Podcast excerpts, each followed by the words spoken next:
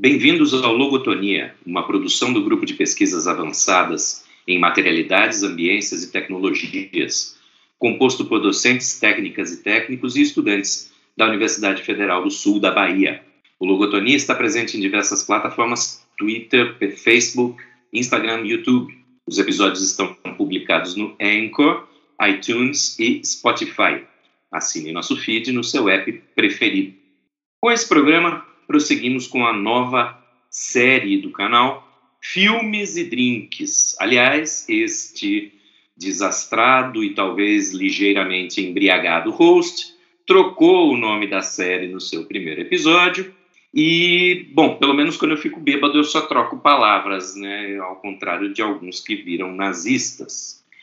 Bom, nessa série nós iremos conversar sobre todos os vencedores do Oscar de melhor filme. E hoje é o dia do vencedor da edição de abril de 1930, Melodia da Broadway, do original Broadway Melody. Eu sou Márcio Carvalho, estou com a professora Joana Guimarães e com a nossa especialista em generalidades fílmicas, a mestra em comunicação e cinéfila, Carolina Guimarães.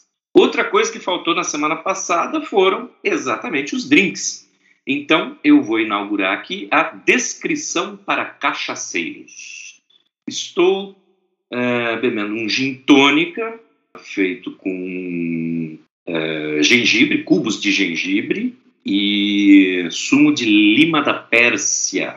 Também adicionei algumas uvas verdes, água tônica e gelo. E aí vou passar para nossas convidadas. Quais são os drinks que acompanham nosso, nosso filme de hoje, por favor? Bom, ótimo que o filme de hoje também só bebendo mesmo. Eu estou tomando um drink chamado Pink Lemon, que é uma mistura de vodka, limão framboesa, licor de framboesa e um toque de Lillet, que é também um licor de uvas brancas francês. Estou muito chique hoje. Bom, eu estou tomando um, um gin tônica com é, limão siciliano, cubos de gengibre e um fio de é, xarope de groselha.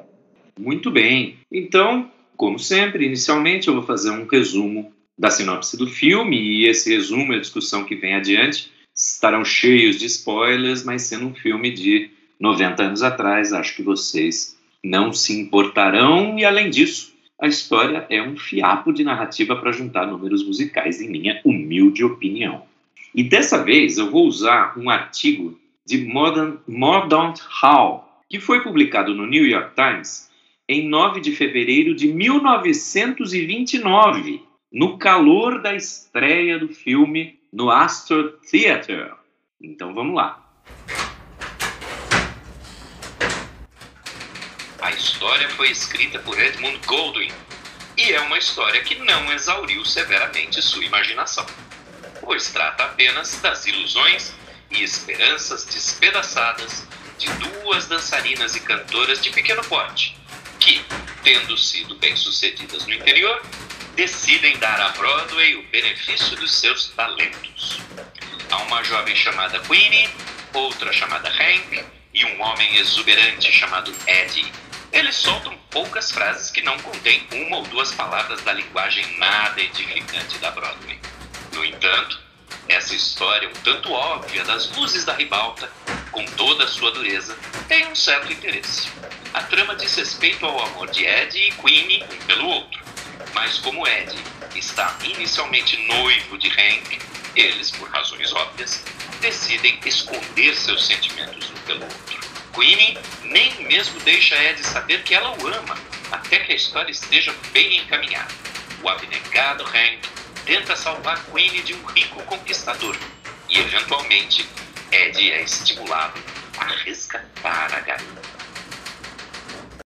Antes de passar para vocês, eu vou ler também um trechinho curtinho de, de uma crítica que saiu na Variety também em 1929, 12 de fevereiro, é, para a gente é, poder falar um pouco sobre essa questão da reclamação das falas é, e também de um certo exagero. E segundo a Variety, Broadway Melody tem tudo que um filme mudo deve ter somado a diálogos. Uma história básica, com algum sentido, ação, excelente direção, risadas, uma lágrima, algumas ótimas atuações e muito sexo. Tem muito sexo mesmo, gente? Eu estou morta com essa informação que tem muito sexo. Gente, realmente, enfim, 1929 eram outros tempos, mas para a galera que não viu e aí depois vai querer assistir achando que vai ser X-Vídeos, não é, galera. Não tem sexo, tem beijos, e aí a gente vai falar sobre esses beijos, eu acredito aqui. Mas ele tem uma certa. Ele mostra muito o corpo das mulheres, né? Então talvez seja isso que a Variety quis dizer. De fato, é, e, e, aquela questão, talvez, da, da, da, iminência, por exemplo, naquelas cenas da, da Queenie com o é, Jack. É, é Jack? O, o Jack Waterman. É, assim. Jack. Ele, ele, né, talvez aquela insinuação dele ali, é, é, dando, presenteando ela, levando ela para o apartamento, e aí com a festa, e aí da festa leva para o quarto, isso insinuasse talvez, né, algo para os tempos, algo que talvez fosse um pouco exagerado, um pouco demais, né? Uma jovem donzela indo para o quarto com um senhor conquistador e, né, claramente com intenções de, né, ter alguma história com a, com a mocinha, né? Então, esse talvez seja mais infeliz, mas ali não não temos absolutamente nenhuma cena que diga muito sexo, né? Então, talvez estivesse na cabeça mais do que propriamente nas cenas, né? colocadas ali. Sim, é mais uma sugestão. É Jockey Waterman. E, e eu acho que é porque nessa essa parte da trama, né, que esse Jockey entra na história das duas irmãs e do noivo da irmã mais velha, ele está interessado na irmã mais nova e é claramente construído que ele quer, tipo, é, não vai casar com ela. Então, ninguém fala claramente ele só quer transar com você mas tá ali no subtexto da história que ele é um cara conquistador, que ele só quer se divertir com a jovem ingênua e que dali não vai sair casamento. Isso. Mas assim, falando um pouco agora sobre o filme de, mais geral, assim, dando um panorama geral do, da minha minha percepção, né, o que é que, o que, é que eu achei, né, com o filme, achei muito ruim o filme. É, assim, eu acho que, que é um filme, eu fiquei pensando assim, quais foram os concorrentes de um filme como esse, que esse filme ganhou o Oscar, mas eu acho que esse filme também tem um pouco daquilo que o filme passado que nós comentamos aqui, que era o Wings, que, tem, que é uma outra coisa, é um outro filme com uma qualidade muito melhor, apesar de ser um filme mudo e tudo mais, mas muito melhor do que esse. Acho que aqui também tem um componente da, da técnica, da fala, das, das técnicas cinematográficas que já eram introduzidas ali, e isso criou, na, talvez, no filme Wings a gente falou que o, o, o, produtor, o diretor, se apaixonou pela obra, por isso esticou tanto o filme. E aqui eu acho que também as pessoas se apaixonaram pela técnica, de repente, e ficou aquela coisa encantadora que era falando no cinema pela primeira vez, enfim. Tanto que o filme inicia com aquela loucura de, de falas e cantos e muitas vozes que você fica perdido, vozes estridentes, né, completamente. Enfim, é muita, muita fala, muita coisa, exatamente porque o filme estreia o filme falado, né? Esse filme aí é um filme que começa, né, no início aí com a questão dos filmes falados.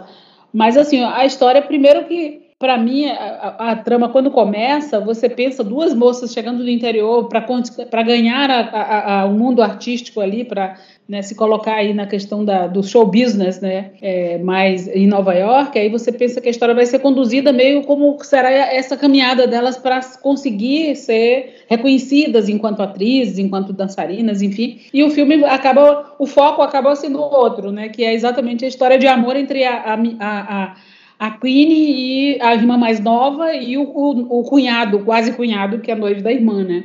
Que os dois se apaixonam e tal, tal. Então, assim, é, é, esse roteiro aí, você tem a impressão que o filme vai para um lado e de repente ele descamba para o outro lado, né? E, e, a questão da carreira fica em segundo plano, na verdade.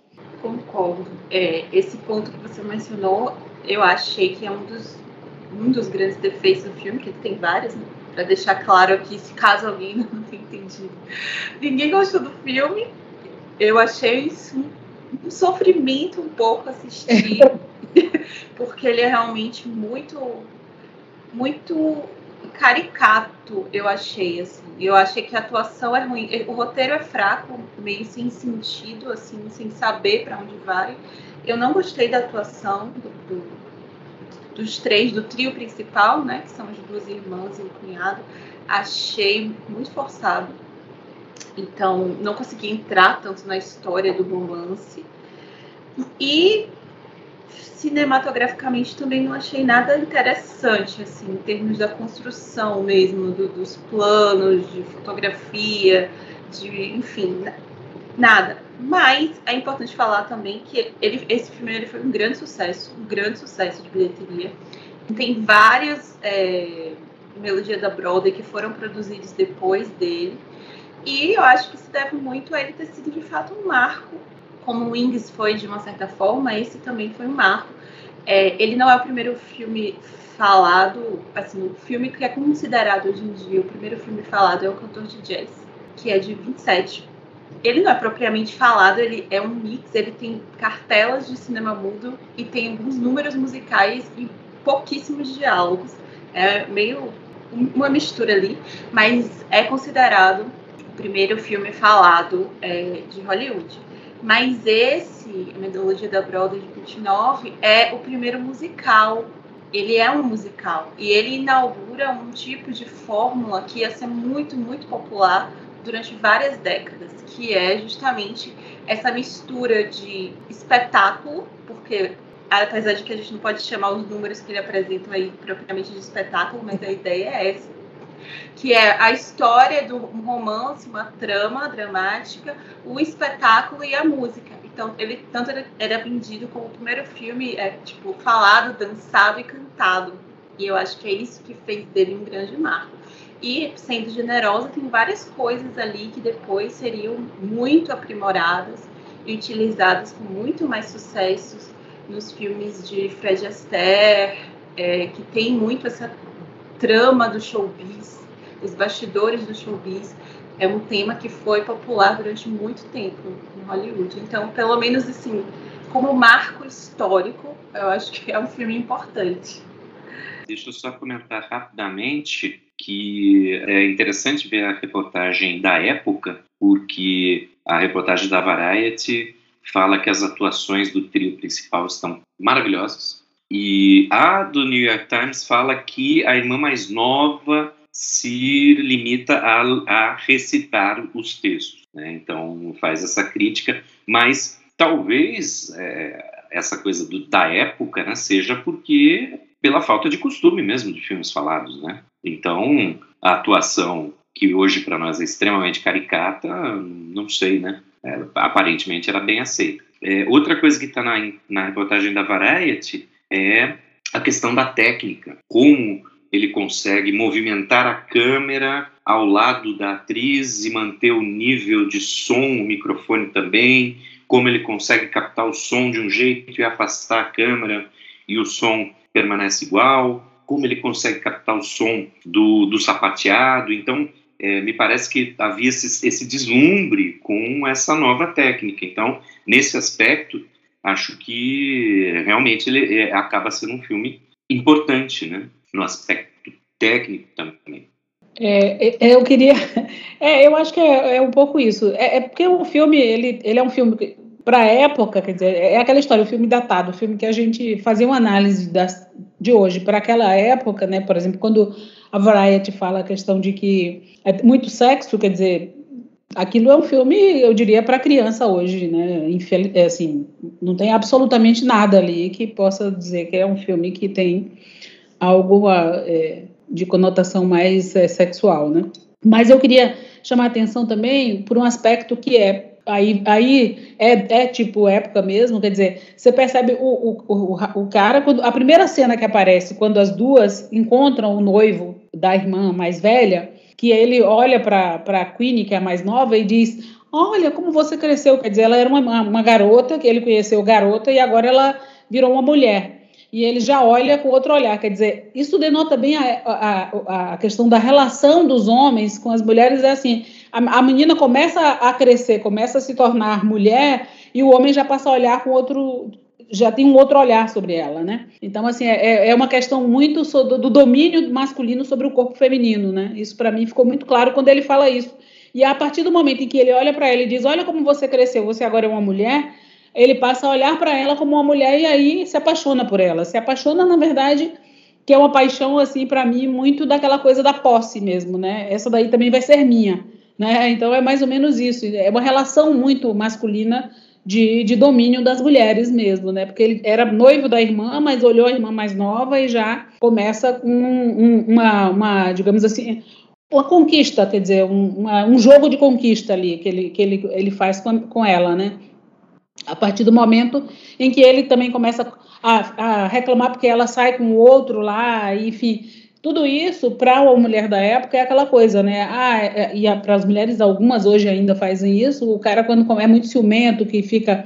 Ela fica, ah, ele se importa comigo, né? Como se isso fosse uma grande vantagem, né? Eu que não quero um homem assim, mas enfim, há quem goste, né? Do cara ciumento, que fica pegando no pé, que controla tudo que você faz, e você diz, ah, ele me ama, né? Esse amor eu quero longe de mim, de preferência, mas é isso aí.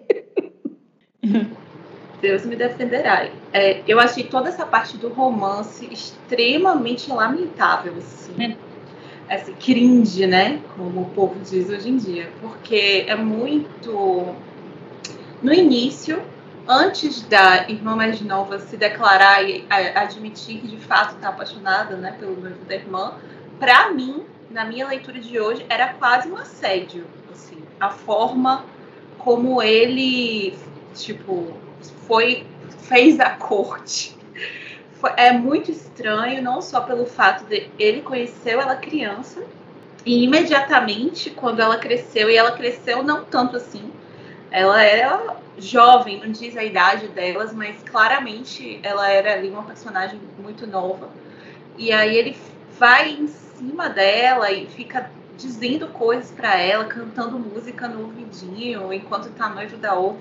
Eu achei extremamente lamentável. Então acho que é difícil você se envolver assim com um romance dessa forma. E também eu acho que lembrando aí da uma coisa que eu esqueci de falar que também é importante quanto o assunto é sexo. E surreal a gente tá falando tanto de sexo nesse filme que não tem absolutamente nada de sexo. Mas enfim, esse todo o filme, não só essa relação construída aí de, desse homem com as duas mulheres, mas o próprio olhar do filme sobre o corpo das mulheres é muito é muito masculino. Então tem é, as meninas elas são dançarinas, então tem muita cena de, de roupa de baixo, tem muita cena mostrando pernas, mostrando o corpo. É um olhar, a câmera tem um olhar masculino mesmo de observar, sabe, de seguir o corpo da mulher. Que isso é um pouco desconfortável, eu achei, mas também é, eu acho que tem a ver com o fato do lugar social que as personagens ocupavam na época, né? Elas eram, afinal de contas, dançarina de showbiz. Então, existia uma sexualização ali sobre nesse lugar, nesse papel. Inclusive, o fato, o próprio fato da irmã mais nova ser cortejada lá pelo galã, que pega todas, é, daquela forma, que também não foi nada legal, tem a ver com esse papel dela. Uma mulher sozinha, que trabalha na noite, dançando, teoricamente estaria disponível àquele tipo de proposta. Então, eu acho que tem muito isso no filme. E só uma curiosidade também, lembrando, ele é um filme antes do, do Código Reis, que é o código de Hollywood, que censurou fortemente o Código Reis, é o código de 1930. Então, a partir de agora, eu acho que quando a gente for ver os próximos filmes, a gente vai ver bem menos esse tipo de, de situação de exploração do corpo, porque era um código muito rígido sobre o que podia ou não podia acontecer na tela. Deixa eu só fazer um comentário a esse respeito do, do lugar social, né? É, porque também na, também na crítica do New York Times, é, o, o crítico comenta o seguinte: Embora os dispositivos sonoros funcionem muito bem na maioria dos casos, é questionável se não teria sido mais sensato deixar algumas das vozes para a imaginação, ou pelo menos evitar ter uma garota bonita jogando gírias para seus colegas. Então, é, o, o, essa linguagem que a gente obviamente não viu nada é uma linguagem de bastidor, de teatro que incomodou, que incomodou as pessoas. Então, isso, acho que isso revela mesmo o que Carol estava é, dizendo, né? É, é, um lugar social dessas pessoas. Né? Elas, aparentemente, essas mulheres estão disponíveis. Outra coisa que está é, né, nessa crítica que eu li ali no começo, né? A abnegada Hank tenta salvar Queen de um rico conquistador e eventualmente Ed é estimulado a resgatar a garota. Gente, é, ele estava tratando, ele não estava preocupado com ela, na, na minha opinião. Ele estava preocupado com, como vocês disseram, a posse dele. Né? Ninguém pode botar a mão na, no meu bibelô. Né? Me, me, parece isso. Que, que nem era o bibelô dele, já que ele era noivo da mano. É, essa questão aí que Carol colocou, da, da questão do, do, corpo das mulheres, aquela forma, e você vê isso claramente porque todos os, os o show business era comandado pelos homens, então os homens de paletó, os homens de, né, ali, e as mulheres todas perfiladas ali, dançando, e, e aquele bando de macho olhando ali no entorno, olhando e avaliando, e vendo essa serve, essa não serve, essa serve, essa não serve, e era comandado, você não tinha uma única mulher ali que pudesse estar fazendo um papel ali de, de também né, ter essa função mais de, de ser o tipo alguém encarregada de, de também fazer a seleção das, das, das dançarinas e tal. Então, era basicamente essa coisa da mulher é, como um objeto ali que estava sendo observada, e aí coloca aqui, bota roupa assim, bota, né? Enfim, é, é, bem, bem, bem, bem explícito isso, né? A gente vê isso claramente ali. E até na própria caracterização das irmãs também, né? Tipo, é um filme muito machista, porque a irmã mais velha é a inteligente, ela é a líder ali da dupla de irmãs, e a mais nova é a bonita, bonita e frágil e meio boba. Então, e aí como é que se resolve o filme? As bonitas vão para, para o casamento, né? Porque é isso que aconteceu. O que foi que aconteceu? A mulher que era inteligente foi, tipo, abandonada pelo noivo. E aí tá se virando na estrada. E a bonita casou e ela largou a profissão. Ela largou a profissão. Ela tem uma passada. No final, ela disse: Ai, encontramos uma linda casa em Long Island. E aí a gente vai construir o nosso lar. E aí ela casou, né, com o Chernobyl lá do Ed largou tudo e vai ser bela recatada do lar, enquanto a irmã está jogada no mundo. E isso tem a ver, muito a ver com a personalidade. É, a personalidade delas é assim, como se dissesse, esse é o jeito certo de ser mulher, né? Se você é bonita, frágil, e esperar um homem te resgatar e te fazer de você uma mulher honesta, e é isso que você deve aspirar. Então, é uma mensagem bem complicada, bem complicada, e o fato de não ser uma história tão bem construída dentro do filme só torna pior. É, e essa questão aí da. da é, é, mas é uma questão que para a época era o natural, era o normal, era, era o que as pessoas esperavam que acontecesse ali, né? Que a, a, a mulher que era mais forte, a mais inteligente, a, ela não, não era uma mulher para casar, né? era uma mulher para se virar, para né, ficar cuidar da vida e, e a, a, que ia ter o marido para cuidar dela, para né, ser aquela que vai ser conduzida, ao, ou seja, ao longo de todo o filme, a irmã mais nova, que é a frágil, que é a apaixonada, que é a, né, a mocinha mais boba, vamos dizer assim, é, ela, ao longo de todo o filme, ela é levada exatamente nesse papel. Esse papel é, é, fortalecido ali em todas as cenas. Ela sempre ali meio chorosa, meio sem saber o que faz, e a irmã conduzindo ela, e, enfim é sempre eh, mostrando essa característica desta mulher frágil e desta mulher que precisa de um homem para conduzi-la, né? É, mas é assim, é, é, muito datado assim isso, né? Para mim é muito época e era isso que as mulheres almejavam, né? Esperavam que, é, que era ter um homem para cuidar delas, né? Agora eu queria perguntar para vocês o que era aquele Uncle Jed, que era tipo o empresário delas, que era meio gato, que era supostamente uma tentativa de humor. E eu fiquei. Eu tô até agora sem entender o papel dele no filme. O tio delas, né? Ele era um tio delas. É, pois é, eu também fiquei, eu, fiquei pensando se eh, foi uma tentativa também pelo fato de, pelo primeiro momento, você ter voz, é, de, de colocar um personagem gago para fazer uma piada, um humor, mas ao mesmo tempo ele parece ser meio mentor delas. E de novo, aqui nas críticas, acho que do, do, do, do Times, é, fala muito bem do ator. Realmente eu achei uma, uma presença dispensável. E, né? Mas só para só dizer para vocês, é, não somos só nós que, que julgamos o filme fora de sua época como um filme ruim, porque esse é o vencedor de Oscar de melhor filme que tem os, as menores notas no IMDb e no Rotten Tomatoes. No Rotten Tomatoes é algo em torno de 30%. Então é bem baixo mesmo, né? quer dizer. É, e aí a gente contrasta com essas críticas que eu achei ali do, do, da época, né? E a gente percebe como, como mudou uma consciência, né? Como mudou a técnica, como mudou a consciência. Tem mais, tem mais uma coisa a respeito de mudar a técnica. Quando tem, quando é cantada a música tema, tem uh, umas bailarinas dançando no palco, é um ensaio, né? E tem umas bailarinas dançando junto com o Ed, né? O, o que está cantando a música.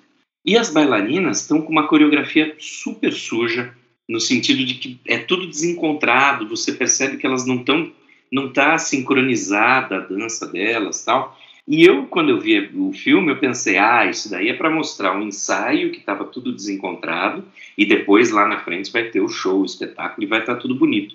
Não, era desencontrado mesmo. Mas eu fiquei na dúvida, eu juro que eu fiquei pensando, eu, eu imagino que os shows da Broadway tivessem um, um, um de, deveriam ter, acho que tinham, um apuro muito maior nesse aspecto, né? Eu imagino que, que fosse uma coisa. Hoje a gente sabe que são superproduções, etc.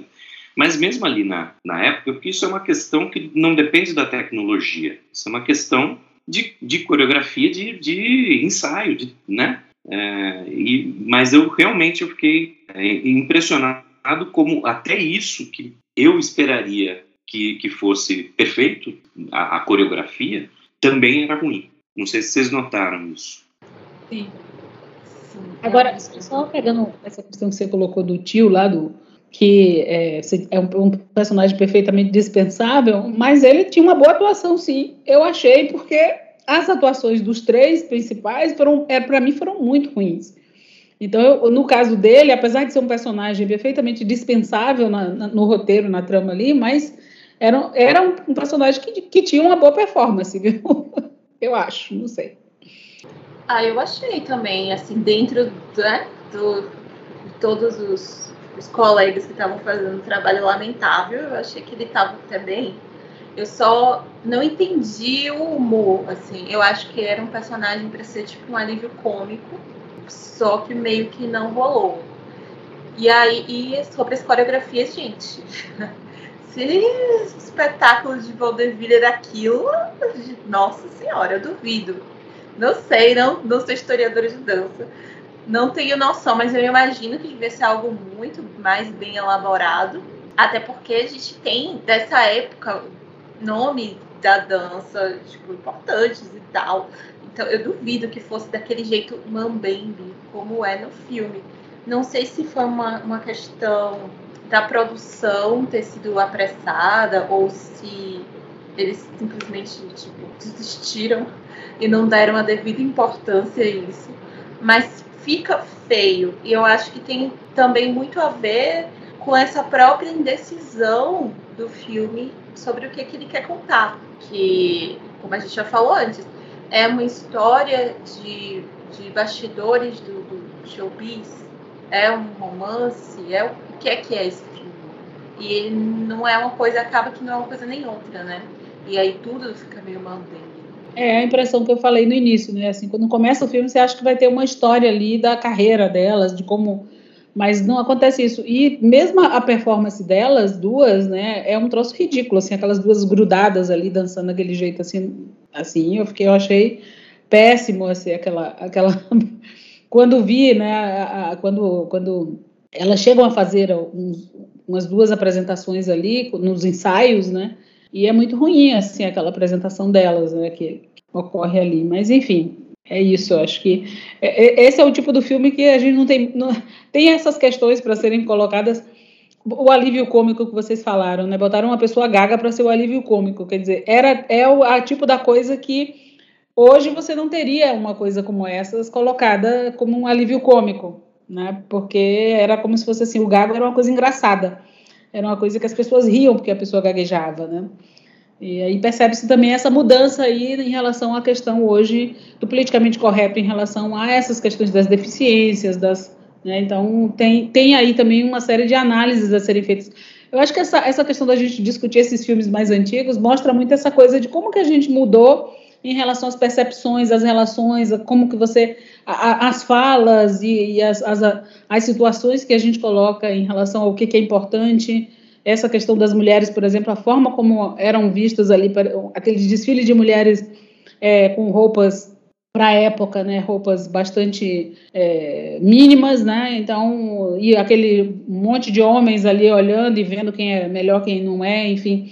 Não que você não ocorra seleções hoje assim, mas você era, era um ambiente claramente assedioso, vamos dizer assim. Eu não sei se existe essa palavra assedioso, mas é, a sensação né, de assédio mesmo. Né? E, e, essa questão, por exemplo, do, do cunhado que viu a irmã mais nova ainda, garota, e aí depois vê a irmã mais já uma mulher, e aí ele já imediatamente se assume como dono do corpo dela, dono dela, dono.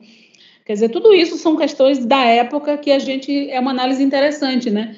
E aí você, Márcio, falando agora das reportagens da época, né, das análises e críticas da época, você vê claramente que eram coisas naturais, porque as, as reportagens da época falam coisas que gente, reforçam, inclusive, essas coisas que a gente está falando aqui, que a gente está achando um absurdo, né? E essas reportagens reforçam isso, né? Que era uma coisa, então, era, era isso mesmo, aquilo era comum, né? Eu fui procurar, pesquisar para ver se eu achava quem fez a coreografia do filme e não encontrei. Então, sigo aqui indignada deles terem feito aquele negócio que era, parecia uma peça de escola de criança, né? Não, não tinha a menor condição aquilo, gente. Muito bem, pessoal. Cobrimos todos os tópicos negativos do filme. Ou ainda faltou algum tópico negativo do filme para a gente falar? Porque é positivo, o único positivo que eu acho é exatamente essa coisa do deslumbre que foi a, a questão da técnica e das de como eles colocaram ali aquela das vozes, das músicas, enfim. É, é, mas a gente está falando aqui.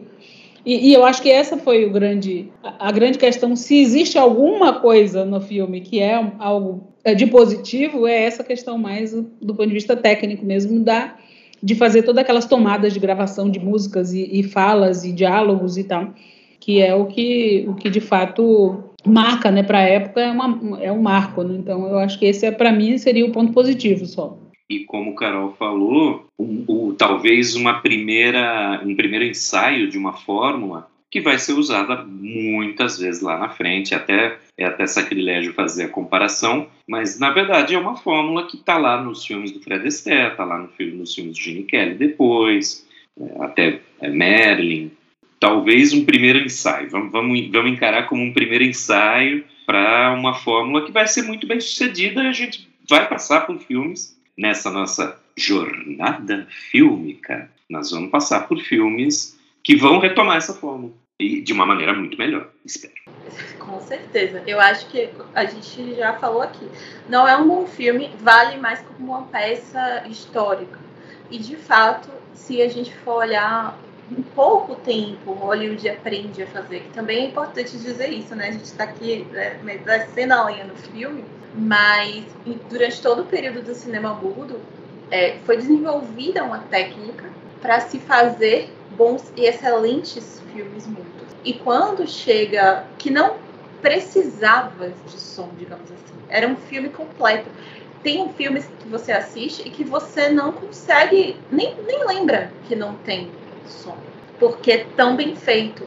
Mas quando o som chega, não só acaba com a carreira de muita gente, mas a própria indústria precisa reaprender a fazer, precisa se reinventar não, é se apropriar daquela técnica, sim, mas também se reinventar narrativamente para fazer cinema falado, porque o que acontece com a grande maioria desses filmes, esse filme é um exemplo disso, mas tem outros, é que eles estavam tão doidos pelo som que era diálogo, diálogo, diálogo em cima de diálogo, e aí você perdia às vezes o silêncio, aí a importância do silêncio e da sutileza então, foi algo que Hollywood teve que reaprender e isso leva tempo, de fato.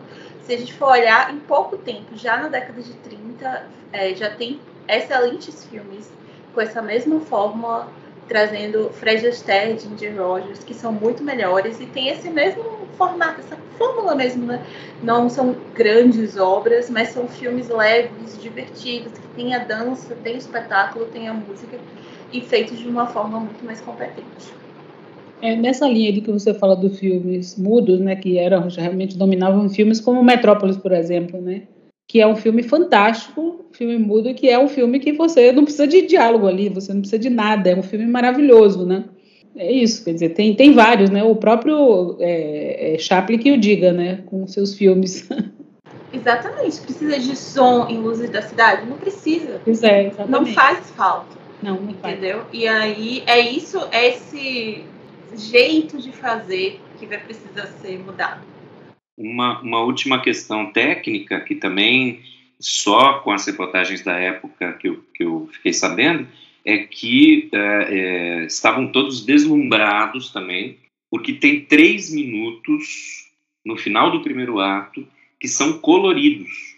Pelo que eu li no, nas informações do IMDB, é, esse trecho é, foi perdido e só restaram cópias inteiras em branco e preto. Parece que sobrou um, um fragmento que está em algum museu, eu não lembro exatamente, é, de, desse trecho colorido, mas isso foi também um motivo para as duas reportagens explodirem, né? Nossa, um, é um prodígio técnico, né? Chocada, não sabia não. A cópia que eu vi não tinha, estava todo em preto e branco mesmo. Mas imagina se fosse falado, cantado, dançado, colorido, nossa senhora! É. Não ia até para ninguém. Muito bem, então acho que cobrimos todos os tópicos. Vamos nos despedindo e sou eu que já estou, é, já bebi muito ou a câmera de Carol está embaçando? Eu estou vendo Carol embaçada. Embaçou mesmo, gente. Calma. Fazer igual a blogueira, botar a mão aqui na câmera. podcast. foco. Já foi, a câmera sextou já. É, a câmera sextou. Então, pronto, então está na hora de encerrar. Então a gente se despede de quem é, ficou com a gente até agora e semana que vem, se tudo der certo, a gente vai para o terceiro frio, filme, que é o Nada de Novo no Front, se eu não me engano. Um abraço a todos. Até mais, pessoal. É.